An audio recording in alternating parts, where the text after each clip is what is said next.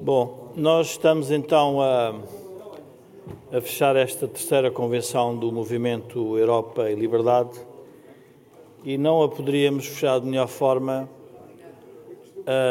com a presença do Dr. Rui Rio, que muito nos honra e que muito prazer me dá, e por uma pessoa que eu tenho muito apreço pessoal, profissional e político.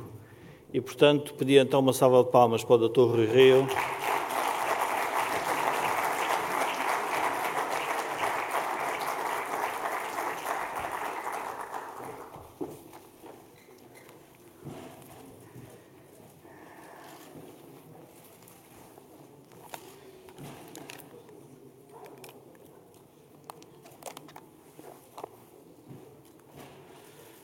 Então, muito boa tarde a todos. Uma saudação para todos os que me estão aqui a ver na sala e os que nos estão a seguir pelas eh, redes sociais. Um agradecimento eh, na pessoa do Dr. Jorge Marrão para o convite que me fez para estar aqui presente. E já agora diga-se também eh, que ninguém nos está a ouvir e que me tentou persuadir a estar aqui e conseguiu. É, e ninguém levará a mal se eu fizer um cumprimento muito especial ao Dr. Passos Coelho, anterior Primeiro-Ministro, mas nesta condição, anterior Presidente do PSD, quem eu tenho muita honra de suceder.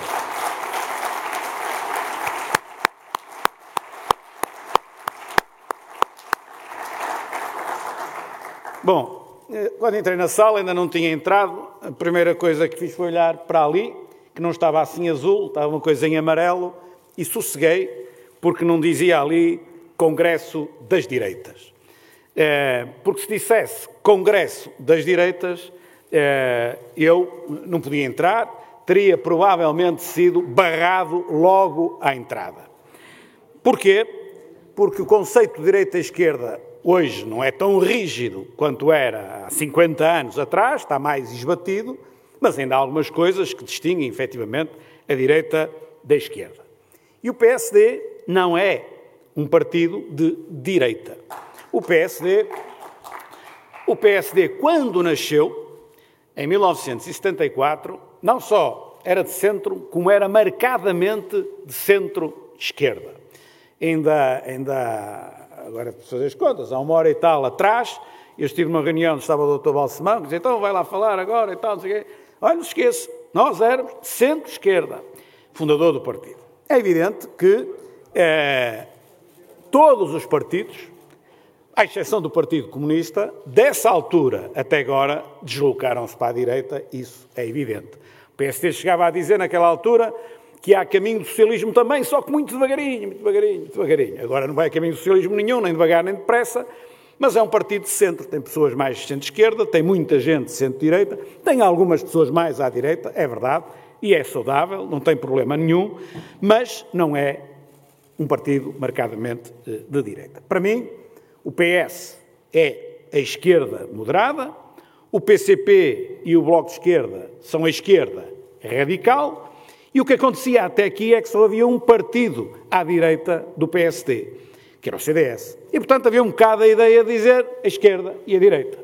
As coisas agora evoluíram, temos a iniciativa liberal, temos o Chega, temos mais partidos à direita e, portanto, olha-se com mais naturalidade até. Há aqui um ao centro e depois há quem esteja mais à esquerda e há quem esteja mais à eh, direita. E por isso eu eh, dizia que se isto fosse o Congresso das direitas, eu não conseguia entrar e provavelmente também não entravam os eh, militantes e simpatizantes do PS que aqui estiveram, embora de um PS muito moderado, é certo, mas também não poderiam ter entrado. Portanto, isto apenas, eh, enfim, para clarificar eh, a forma, a razão que eu estou aqui. Eu estou aqui numa conferência, é certo que marcadamente mais à direita, isso é lógico, não, não, e não tem problema nenhum, tudo bem, é, mas estou aqui numa conferência para debater é, temas. Eu não sei, sinceramente, olhando para a plateia, o que é que estão à espera que eu venha dizer. Eu sei o que venho dizer, vou ouvir, mas confesso que é para mim um enigma. Estas pessoas estão à espera que eu diga o quê? Eu, eh, na qualidade de presidente de um partido, acho que devo dar aqui aquilo que são as linhas de Ford, os highlights, para responder a esta pergunta que é: que caminho Portugal deve seguir? Acho que com esta pergunta consigo talvez ilustrar aquilo que são as guidelines, como se diz em português, é, que nós devemos seguir. Portugal tem estrangulamentos a muitos níveis, mas eu ia identificar aqui claramente estrangulamentos ao nível económico e estrangulamentos ao nível político. Os estrangulamentos ao nível económico vêm de há muitos anos. E nós nunca tivemos uma política consistente e duradoura para os eliminar. A Troika, quando aqui entrou, apenas travou a queda para o abismo. Nós estávamos à beira do abismo, empurraram-nos, começamos a cair e o PS teve de ir chamar alguém com paraquedas para amortecer a queda. Mas uma coisa é a Troika amortecer essa queda, outra coisa é depois termos a oportunidade, durante anos, de consolidar a política e eliminar as mazelas que o país tinha eh, adquirido.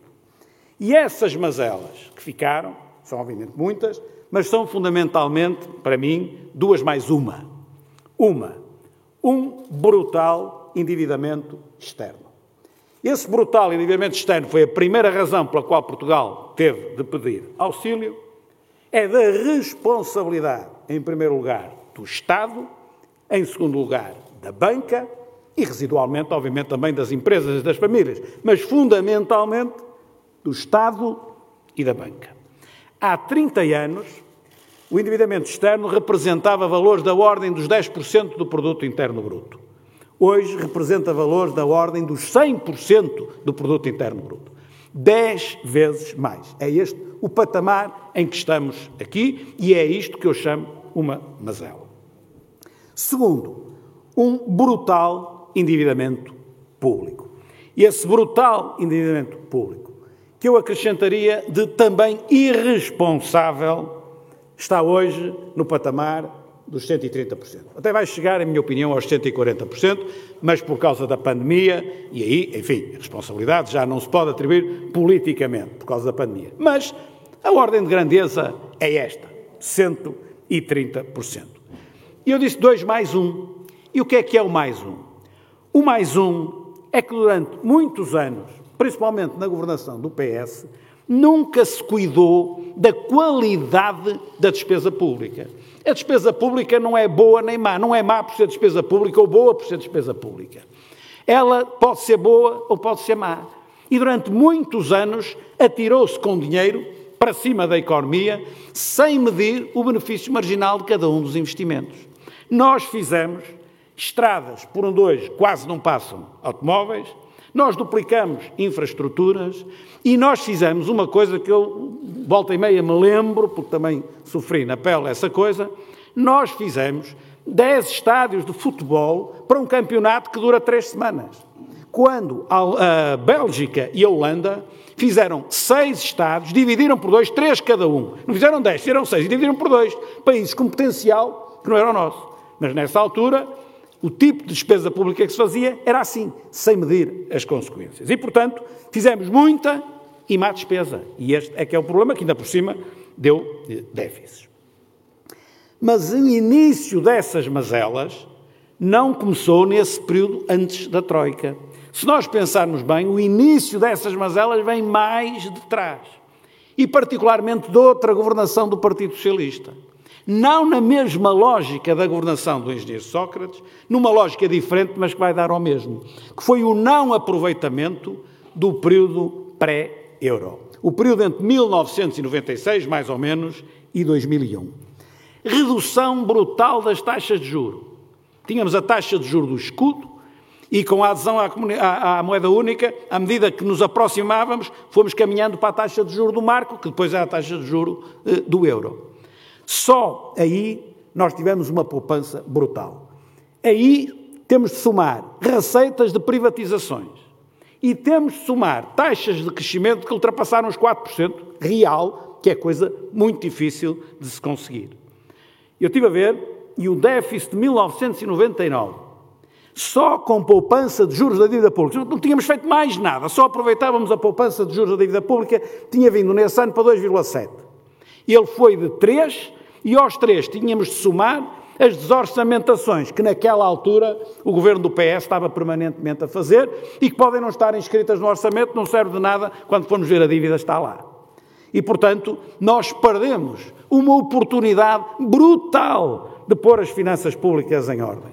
Eu acho que era fácil, tinha sido muito fácil e não afetava o crescimento, nós trazermos na altura a dívida pública para patamares de 30 e tal, 40% do produto. À vontade, tal foi a, a, a, aquilo. Aliás, por exemplo, a lei dizia que as receitas de privatizações tinham de ir para a amortização da dívida e pouco ou nada foi. Só aí o que nós não tínhamos eh, conseguido.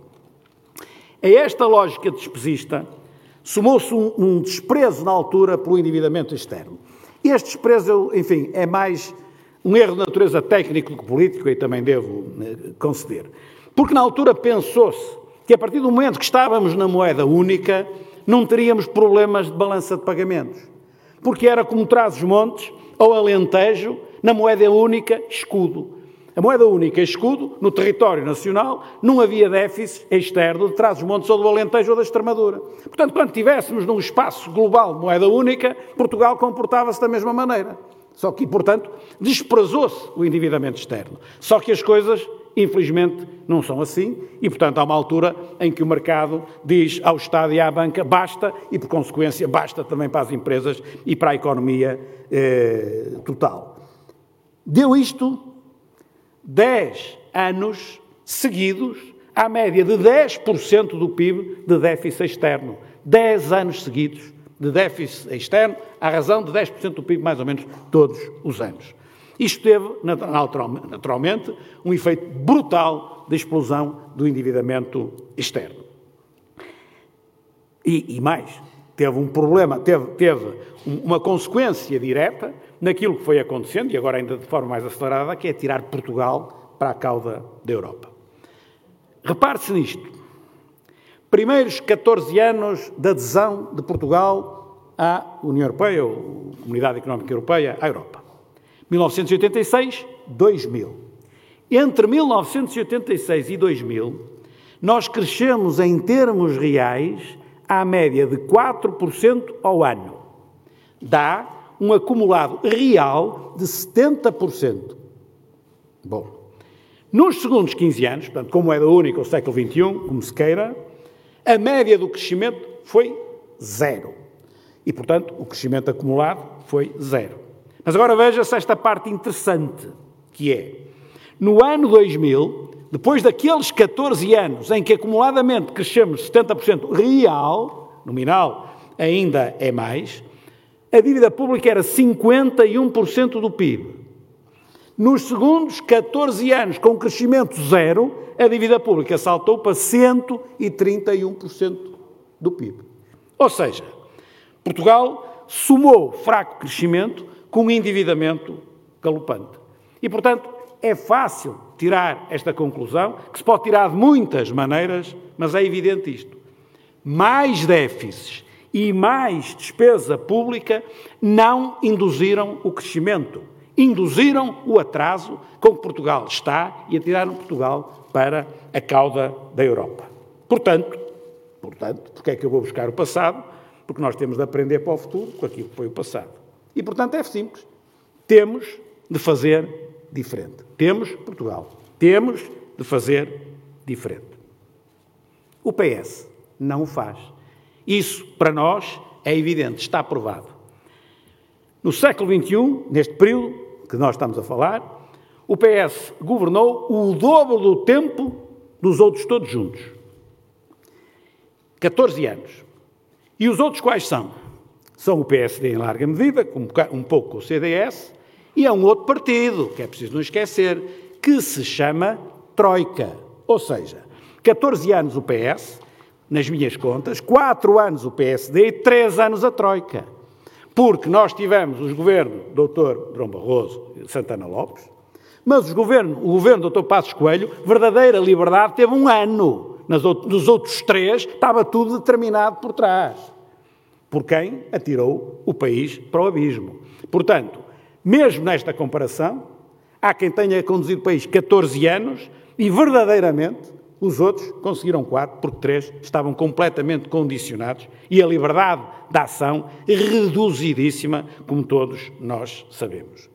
Na governação atual, é verdade, tirando a pandemia, que não devemos aqui meter porque não é justo, tirando eh, na governação atual, o PS travou o déficit. É verdade. Como?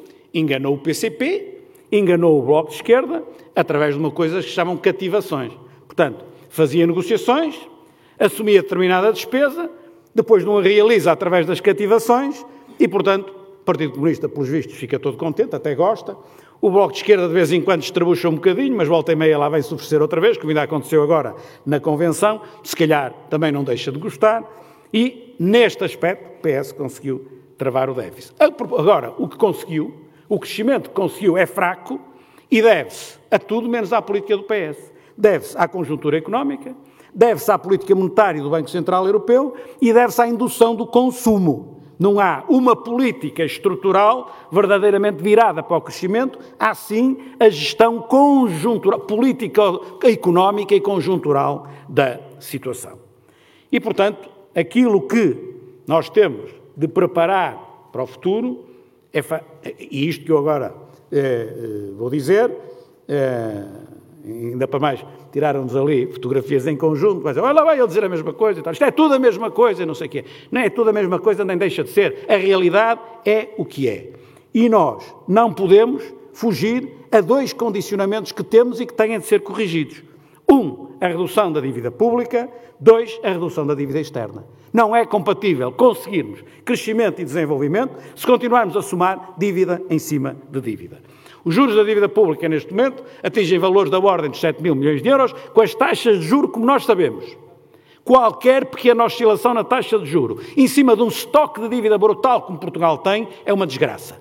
Com facilidade, nós saltamos de 7 para 10, o que quer dizer que nós passamos a gastar, como aliás já lá estivemos muito perto, tanto com juros, como, por exemplo, com o Serviço Nacional de Saúde todo. Tanto quanto Portugal gasta com a saúde dos portugueses, também tem de pagar em juros da dívida pública. Não estamos lá neste momento, mas qualquer oscilação na taxa de juros, que está anormalmente baixa, leva-nos a isto. Isto é uma condicionante que Portugal, à qual Portugal tem naturalmente de sair. E, portanto, é para mim evidente que assim que possa ser, passada esta questão da pandemia, nós temos de ter pequenos superávites orçamentais como forma de reduzir não só o rácio, como inclusive essa dívida pública brutal que temos, o que quer dizer, em termos técnicos, que o saldo primário tem de ser positivo e a taxa de crescimento do PIB nominal tem de ser superior à taxa de juros média da dívida pública. Isto é técnico, mas nós temos de ter eh,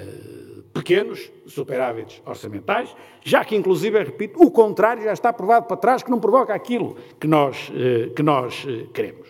Mas não é possível reduzir o rácio da dívida e a própria, muito menos a dívida em valor absoluto, nem conseguir aquilo que é o objetivo que todos queremos, mais e melhores empregos. Eu gostaria de dizer só melhores empregos, mas face à pandemia e à taxa de desemprego, eu tenho de dizer mais e melhores empregos, sem que nós possamos ter crescimento económico. Sem tal, é tudo vender a banha da cobra, porque não conseguimos chegar lá. Conseguimos andar a gerir 0,2 disto, 0,3 daquilo, mas não chegamos verdadeiramente onde nós queremos. E esse crescimento económico tem de assentar nas exportações e tem de assentar no investimento. E no investimento, não digo isto por prazer, digo isto por realidade, fundamentalmente no investimento estrangeiro. Porquê? Porque não temos estoque capital em Portugal. Antes nós tivéssemos.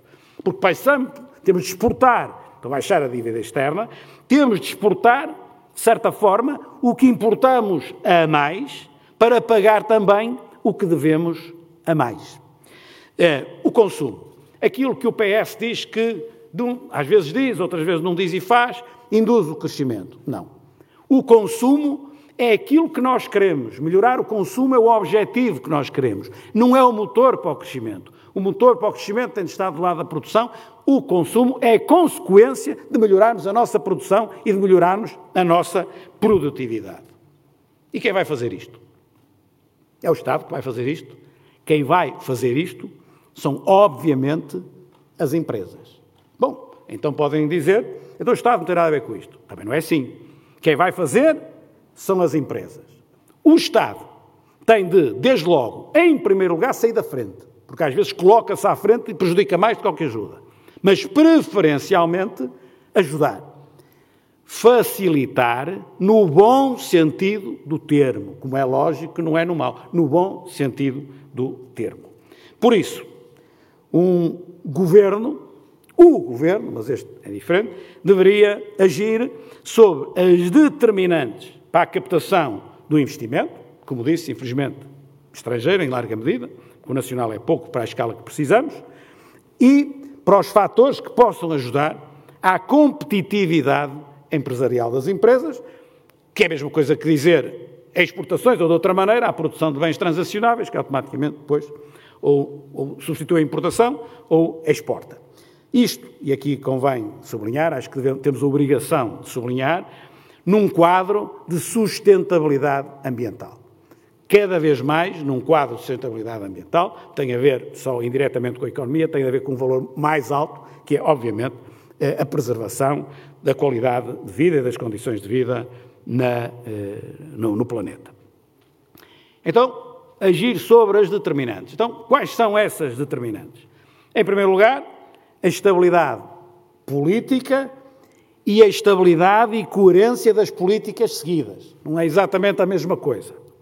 Ora bom, a estabilidade política pode não ser aquela que eu mais gosto, mas não é muito forte, mas ainda se arranja. Estabilidade e coerência das políticas seguidas. Aí é que é os zigue-zagues. Ora negocia assim, ora negocia assado, ora ameaça o Bloco de Esquerda, ora o PCP foge, ora é desta maneira, ora é de outra maneira. Portanto, é fraca e é à esquerda, e sendo fraca e é à esquerda, é muito mais difícil de conseguir os desiderados, designadamente ao nível do investimento e ao nível do apoio às empresas.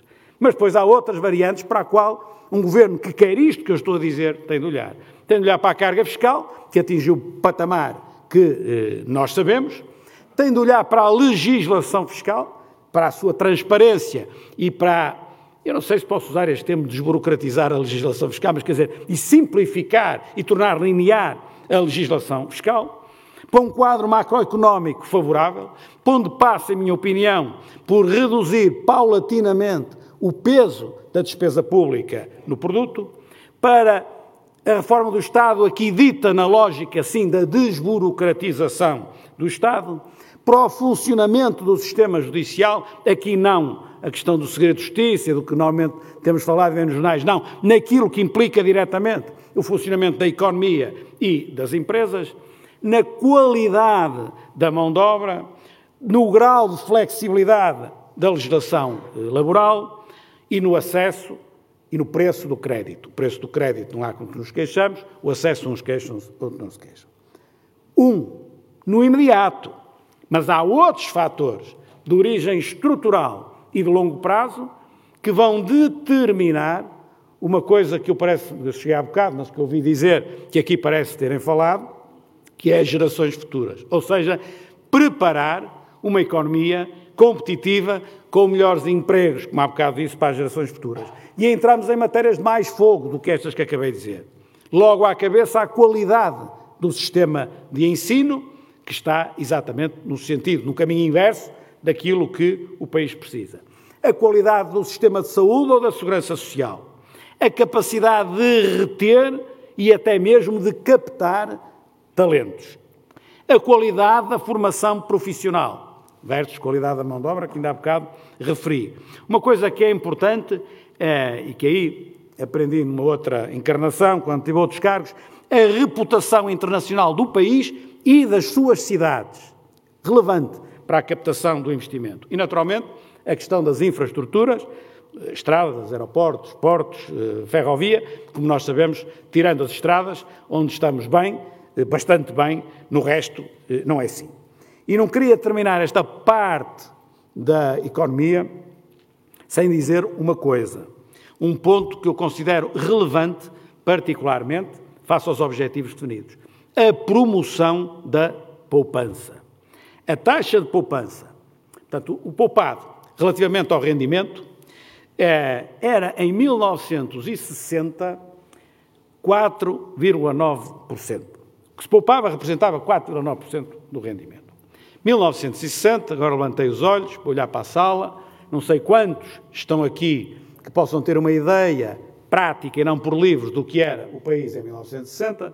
Eu era muito pequenino, mas lembro-me, no Porto e em Lisboa, aliás, em 1960 nunca tinha vindo a Lisboa ainda, mas no Porto, hum, talvez não, mas se eu saísse do Porto, via ainda muita gente descalça na rua, quando eu era pequenito. Portanto, esse país, que ainda tinha gente descalça na rua, apesar do Salazar ter dito que era, que era proibido andar descalço, poupava em média 4,9%. Eu sei que não eram as camadas desfavorecidas, estava muito concentrada, mas no, no total dava isto. A chegar ao 25 de Abril, em 73, a mesma taxa eram 22. No início do atual século XXI, 22 já era metade, já era 11. E atualmente anda em valores inferiores, não este ano, porque a pandemia reforçou um bocado, mas anda tradicionalmente em valores abaixo dos 4,9 de 1960. E, portanto, nós também temos de mudar o paradigma, que quem poupa é rico, quem se endivida é pobre. Não é assim. É evidente que quem é pobre não consegue poupar, isso é evidente. Mas há pessoas que fazem um esforço, há famílias que fazem um esforço brutal para conseguir ao fim do mês qualquer coisa de poupado. E essa gente não é rica, é uma é gente esforçada que trabalha.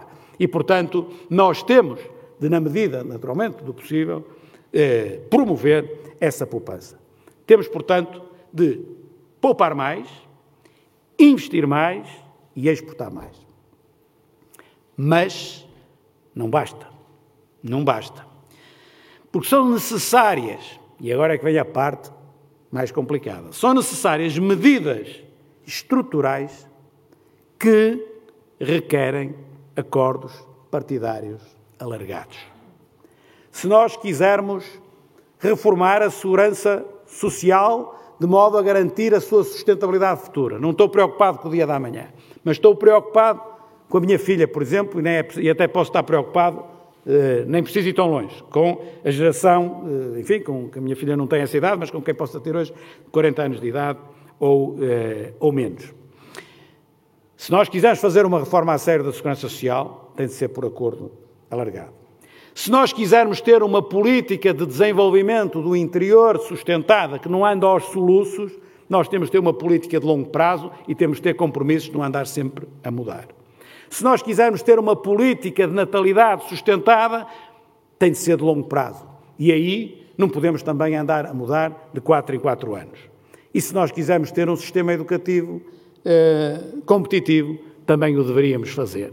Aqui é onde é mais difícil, porque no sistema educativo, quando nós olhamos para aquilo que são os objetivos à esquerda, ou à minha esquerda, ou aqui pode ser à nossa, à nossa esquerda, normalmente não vão no sentido do rigor, no sentido da qualidade e vão mais no sentido do facilitar, como aliás é timbre dessa forma de governação. E mais difícil ainda. E também precisamos dos mesmos acordos para uma coisa absolutamente decisiva, que é a revitalização do regime político. E aqui entro naquilo que disse no início: estrangulamentos económicos e estrangulamentos de ordem política. Estes até mais difíceis de resolver. Este regime tem 45 anos. Nasceu em 25 de abril de 1976, quando foi aprovada esta Constituição. O anterior regime, quando caiu, tinha 41 anos. Nasceu com a Constituição de 33, faleceu em 1974. Não é só o facto deste já ter mais quatro anos que o outro, a questão é esta: é que aquilo que Portugal mudou de 33 a 74, quando comparado com o que mudou de 74 até hoje, é quase nada. A sociedade hoje muda a uma velocidade brutal e as transformações nestes 45 anos são brutais. E, portanto, se a sociedade assim mudou, se o tempo ele próprio conta mais, um ano conta mais porque muda mais, então é evidente que o tempo desgastou o regime. Desgastou o regime e desgastou tudo que cá estava, também me desgastou a mim, como é evidente. Mas não desgasta só as pessoas, desgasta também os regimes. E o regime não foi capaz de se reformar. E como não esteve capaz de se reformar, o regime enquistou. E esta é que é a verdade. O regime enquistou. Não está capaz de responder às exigências que legitimamente a sociedade e os portugueses querem. Mais, o afastamento entre o povo e o regime é o contrário da lógica da própria democracia. Em ditadura, uns mandam e os outros, de preferência, não se metem no assunto.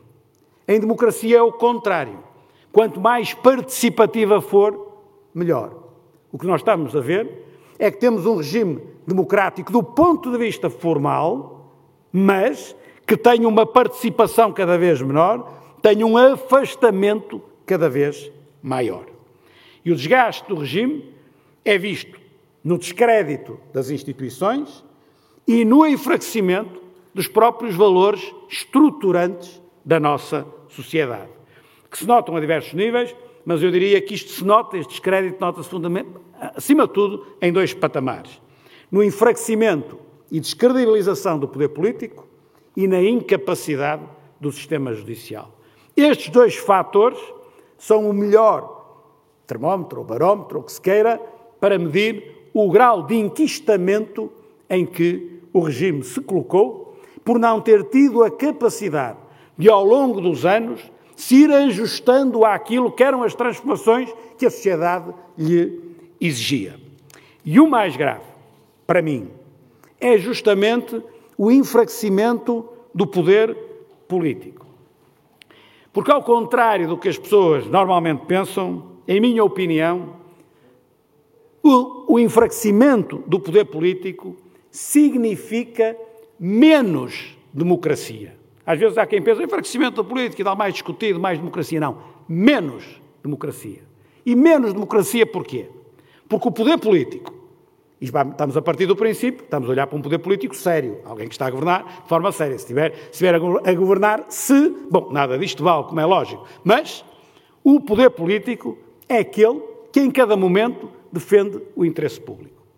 Quando ele se confronta com interesses setoriais, com interesses individuais ou com interesses corporativos, ele tem de ter a força necessária para impor o interesse público. Se não tem essa força, então é o interesse minoritário que consegue ganhar ao interesse coletivo.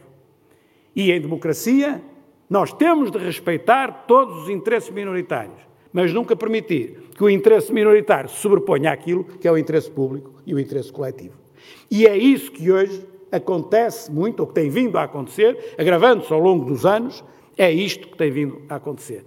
O poder político sem força, às vezes nem quer, mas quando quer, muitas vezes sem força, para se impor àquilo, que são meros interesses individuais, de grupo ou corporativos.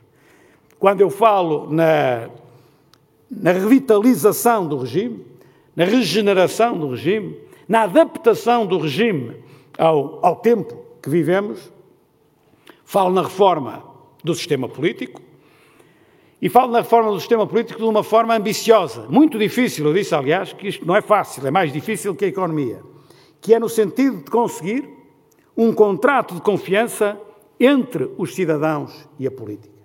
Se nós conseguirmos esse contrato de confiança, nós ultrapassamos esta crise de degradação do, do, do sistema e do regime que estamos a viver. Dificílimo. Mas temos de o fazer, porque se não o fizermos, ainda é pior. Estou, portanto, a falar na forma de eleição dos deputados, por exemplo, na forma de eleição das autarquias, nos ciclos eleitorais, na lei dos partidos, nos estatutos dos cargos públicos, enfim, toda esta panóplia de legislação que molda o nosso sistema político. Ponto 1, um, o sistema político. Ponto 2, a justiça. O sistema de justiça está pior do que há 30 anos atrás.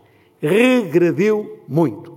E é preciso dizer isto com frontalidade e deixar-nos do discurso politicamente correto e da hipocrisia.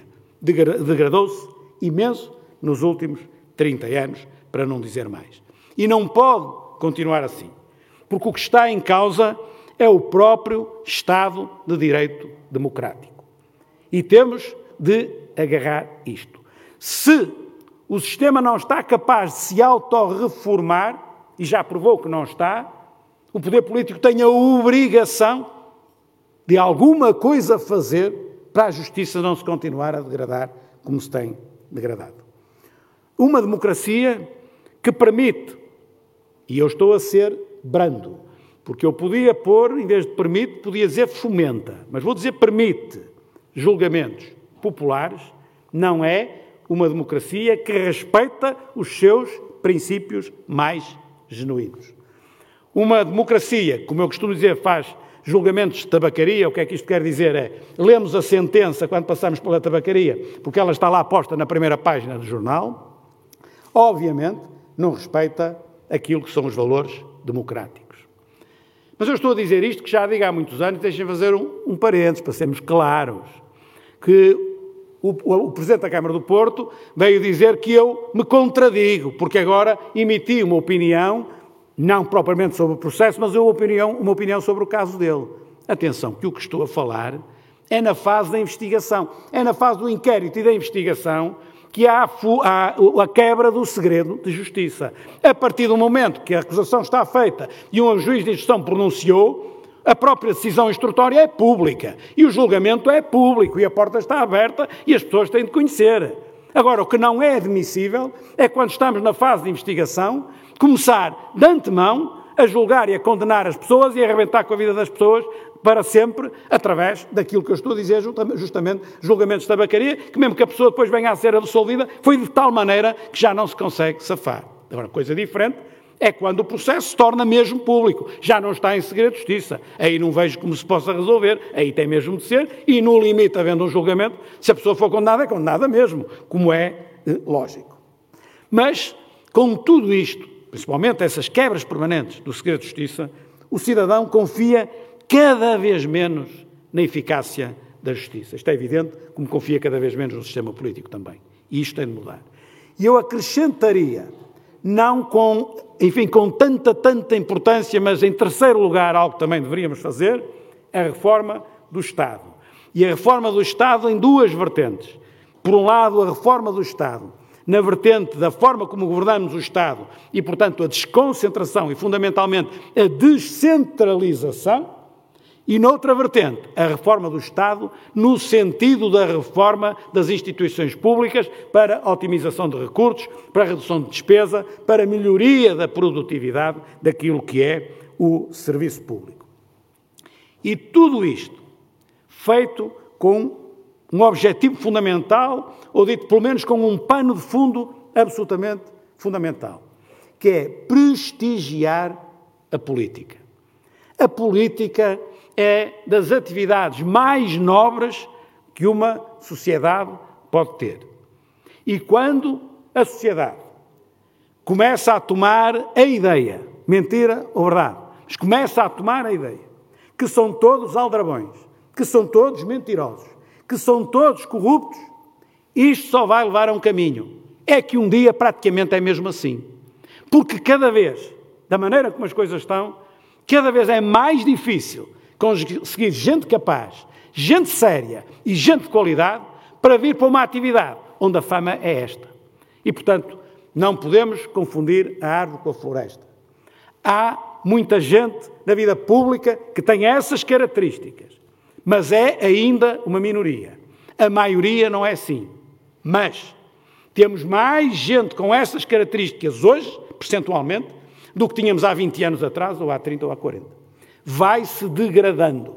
E a dada altura, como disse, e eu tenho essa experiência de estar no lugar em que estou, de convidar isto ou convidar aquilo, e há uma rejeição muito grande das pessoas porque não estão justamente para se meter numa coisa destas.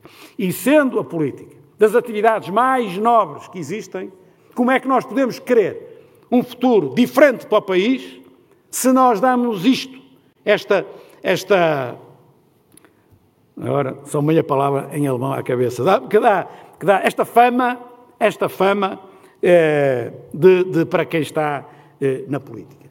E aqui, que é assim para eu estragar aqui a minha intervenção, mas com toda a frontalidade tenho de dizer, a comunicação social tem uma responsabilidade enorme nisto.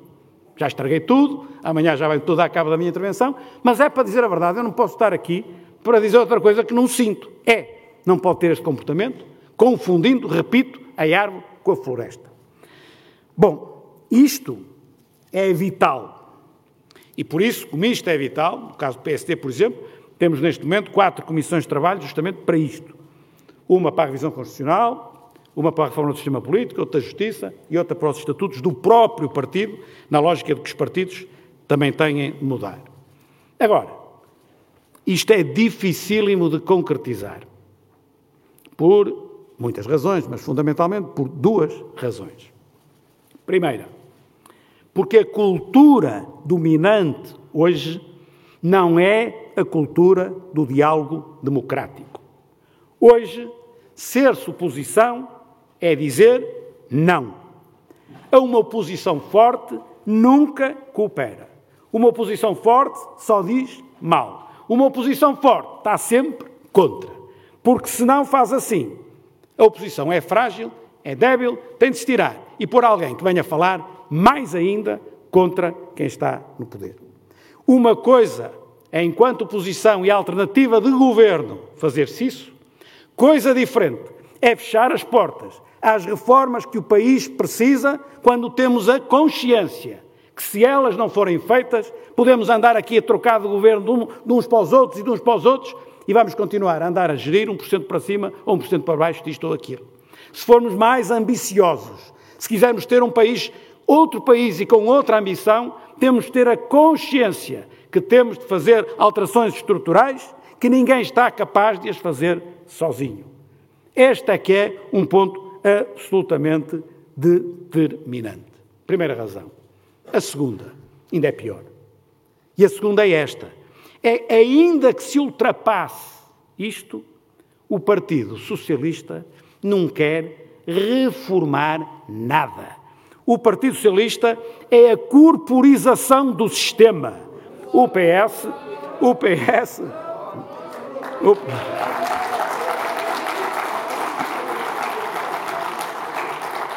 o PS não quer, o PS não quer, não quer contrariar o discurso politicamente correto, porque o discurso politicamente correto é a narrativa oficial do sistema que o PS criou. E porque o politicamente correto é a arma dos interesses instalados, ou dito de outra forma, a arma do imobilismo. Por isso, é obviamente muito difícil mas estando consciente daquilo que o país precisa, a luta não é virar as costas, a luta é tudo fazer para que as coisas mudem e para que quem não quer possa ser e deva ser penalizado pelos portugueses justamente porque não quer. Nós, eh, no fundo, estamos eh, num círculo vicioso. E o círculo vicioso é o regime não vai acabar bem se não se regenerar e sem entendimentos entre os partidos e a sociedade, ele não se reforma. Eu, para ser claro, e acho que toda a gente já entendeu, eu sempre me disponibilizei para isto, porque entendo que isto é absolutamente vital.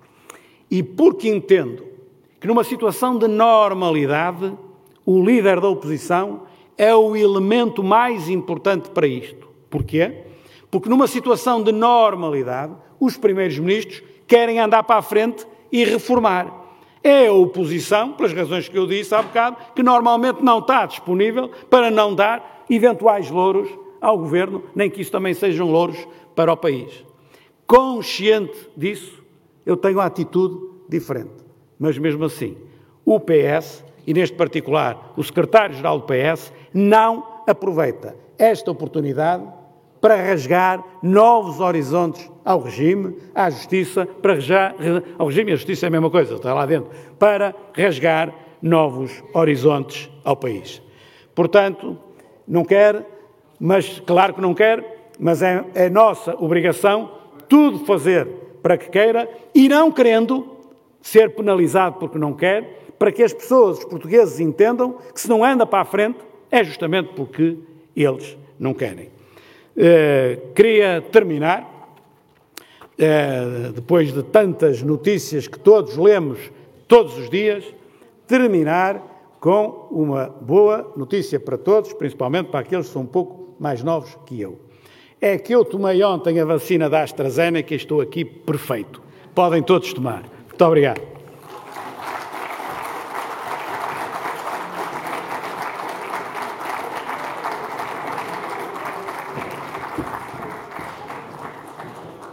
Bom, e assim chegamos ao fim de, de mais uma convenção. Um, todas as pessoas que se inscreveram deixaram um mail, uh, saberão notícias nossas brevemente. Amanhã haverá um Mel Talks com o professor César das Neves, uh, como todas as quintas-feiras, em colaboração com o canal Cor do Dinheiro do Camilo Lourenço. Está previsto também fazermos uh, replicar este evento, enfim, mais curto, em Aveiro, Viseu ou Leiria. Aveiro, enfim, tomando as palavras de Helena Matos, fazer o, revisitar o Congresso da Oposição Democrática um, e, enfim, contra um Estado que tem a, a questão da dependência e também uh, uh, com o, o, António Costa, como disse a Teresa, levanta-se de manhã e pensa que o Estado é ele. E, entretanto, para o próximo ano uh, haverá a quarta convenção, em março, e até lá vamos encontrar certamente outra boa polémica para que este evento seja novamente mediático e contemos com muita gente. Muito obrigado.